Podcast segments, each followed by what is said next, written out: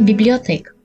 Espero que não soe como presunção, mas sentado aqui me convenço de que nesse recinto tácito as palavras falam muito. E absorta nessa quietude, você parece um livro, daqueles antigos com a capa rasgada e folhas amarelas calejadas pelo tempo. Um livro daqueles que, se falta o cuidado, rasgam-se as páginas e toda a sua história se esvai por entre os dedos. Daqueles com muitos capítulos e que poderia cometer de tédio os leitores menos assíduos. Um livro julgado e jogado às traças. Quanta falta de sensibilidade! Não julgue um livro pela capa. E sua sentença é ser só isso. Um livro que mora numa estante empoeirada no fundo dessa biblioteca, escondido, longe de todos os olhares. Aqui dentro, você é apenas mais um livro, entre milhares de outros. Que é que te torna tão especial, então? Parece um livro como outro qualquer, mas você é como linhas soltas, de alguma poesia de um amante entusiasmado, com aquelas palavras bem longas, que cansam os olhos e fazem querer chorar. Mesmo quando a maioria não sabe sequer o que quer dizer, a escrita cursiva, enganosamente vazia de significado. São palavras demais de um dicionário que não está na língua de ninguém, e cujas letras falam por si só, mesmo que não falem muito, e que estão apenas esperando por alguém paciente o suficiente para entendê-las por completo. No fim, você é apenas um livro fechado, no fundo dessa estante, e que ninguém se atreveu a ler, por medo do que poderia estar lá, ou por achar que não valeria a pena desperdiçar suas escassas horas. Mas que seria de um leitor aficionado se não facear o medo e tentar preencher suas horas em busca de desafios, como de ler um livro como você, com muitas palavras longas e difíceis, dispostas em muitas linhas confusas, embaralhadas em páginas amareladas, condensadas em muitos capítulos, embrulhados numa capa rasgada.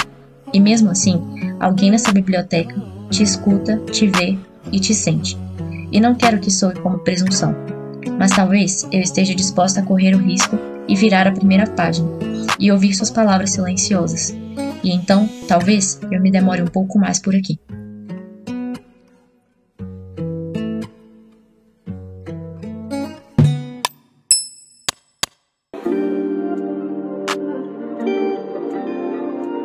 Ah, eis que estás de volta essa noite, para despertar ainda o que eu julgava morto nos abismos do ser.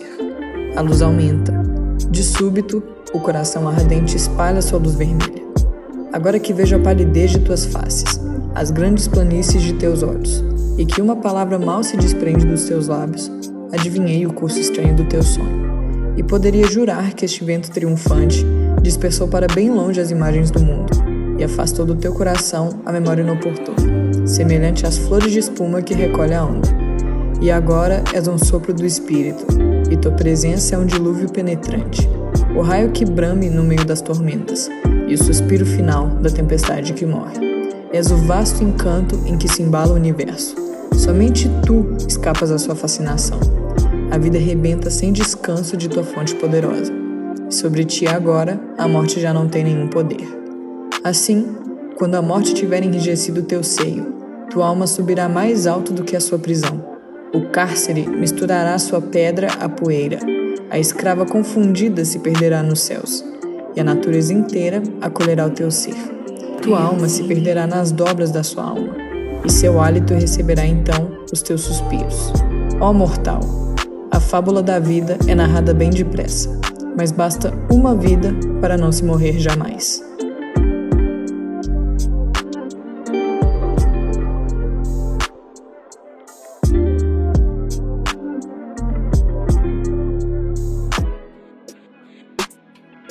A Princesa e o Plebeu Era uma vez, em um reino encantado, uma princesa muito linda e um plebeu educado. Em uma ponte brilhante, o olhar dos dois se encontrou, mesmo de mundos diferentes. Naquela noite, naquela ponte, sobre o, a visão da lua, a química rolou. Totalmente apaixonado, o plebeu tomou a decisão. Chegou para a princesa e pediu a sua mão. Mesmo apaixonada, ela tristemente negou. Disse que seu pai não concordaria e que por ele seu coração nunca se entregou. Despedaçado, ele foi embora. Homem magoado somente chora. No seu quarto, a princesa, totalmente vazia. Tristeza profunda de quem ama. Mas ela fez o certo, ela sabia. Tempos depois, o reino deles sofreu uma invasão. O plebeu lutou bravamente para salvar sua família e sua grande paixão. Uma flecha acertou seu peito, e então, no chão, ele caiu. Olhou para o céu, e foi a princesa chorando. A primeira coisa que ele viu. Ela sorriu. Sorriso lindo, impossível de esquecer, e disse-me: Me perdoe por ter sido covarde. Eu sempre amei você. Em último suspiro, o plebeu sorriu. A bela flor foi a última coisa que ele viu. Em prantos, a princesa ali entendeu. A alegria esteve na sua mão e ela, infelizmente, não percebeu.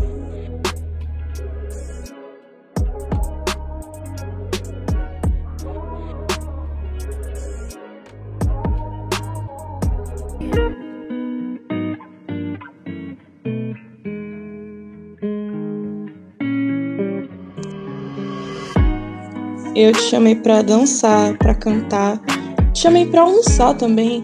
Na verdade, eu só tinha te chamado para comer pizza em casa à noite. Eu costumo me embolar. Quando você chegou, de repente, a nossa história passou pelos meus olhos. Até achei que ia morrer. Dizem que isso acontece quando a gente tá para bater as botas. Mas uma outra coisa estranha aconteceu, porque eu percebi que da última vez que eu havia pensado na sua partida, me senti encarando a morte, definhando por dentro, me rasgando inteira com uma espada enferrujada. Mas dessa vez, pensando na sua partida, senti alívio e mais nada. Tudo que passava pela minha cabeça era você passando pela porta e não voltando mais. Acho que é porque eu queria que fosse assim que a cena fosse imutável. Eu queria que fosse a gente na minha sala comendo pizza ou dançando, ou cantando ou almoçando. Eu queria que aquela fosse a última lembrança de nós.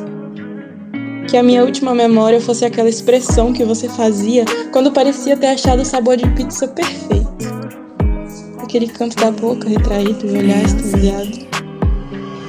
Eu queria congelar o nosso último momento e fazer um altar colocar dentro de um vidro blindado, como se fosse a obra mais importante do museu.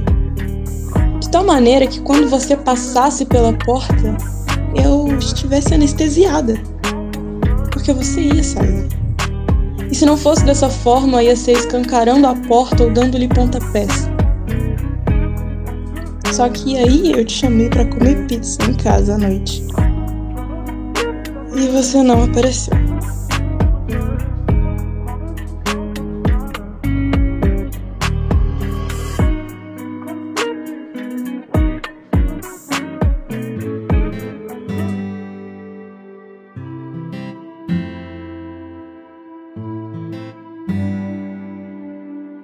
Estava sentado em um barco, olhando o mar. As ondas quebravam, o vento balançava meu cabelo. E a única coisa que se passava na minha mente era você. Queria poder te mostrar cada um dos lugares onde já tive. Seria um prazer te levar a cada cantinho que amo, no mar, no ar e na terra. Sua companhia é como o barulho das ondas. Quanto mais forte, mais perigoso. Porém, quanto mais fraco, mais longe eu vou. Você me parece prejudicial, mas quando mais eu te sinto, mais feliz eu fico. Estamos a milhas de distância e no fim da noite meu pensamento retorna a você. Eu penso em você desde a hora que o sol raia até a hora que a lua aparece. Já pedi para Iemanjá me ajudar a não sentir sua falta, mas parece que quanto mais distante, mais eu sinto sua presença. Eu sinto que você é como o mar.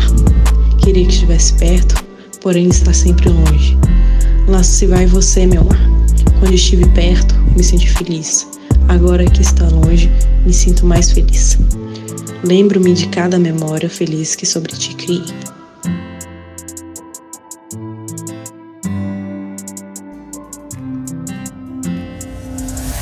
Aê, gostou da pílula e quer participar? Você pode mandar pra gente no nosso e-mail podcastpodq.gmail.com ou no nosso Instagram, podcastpodq.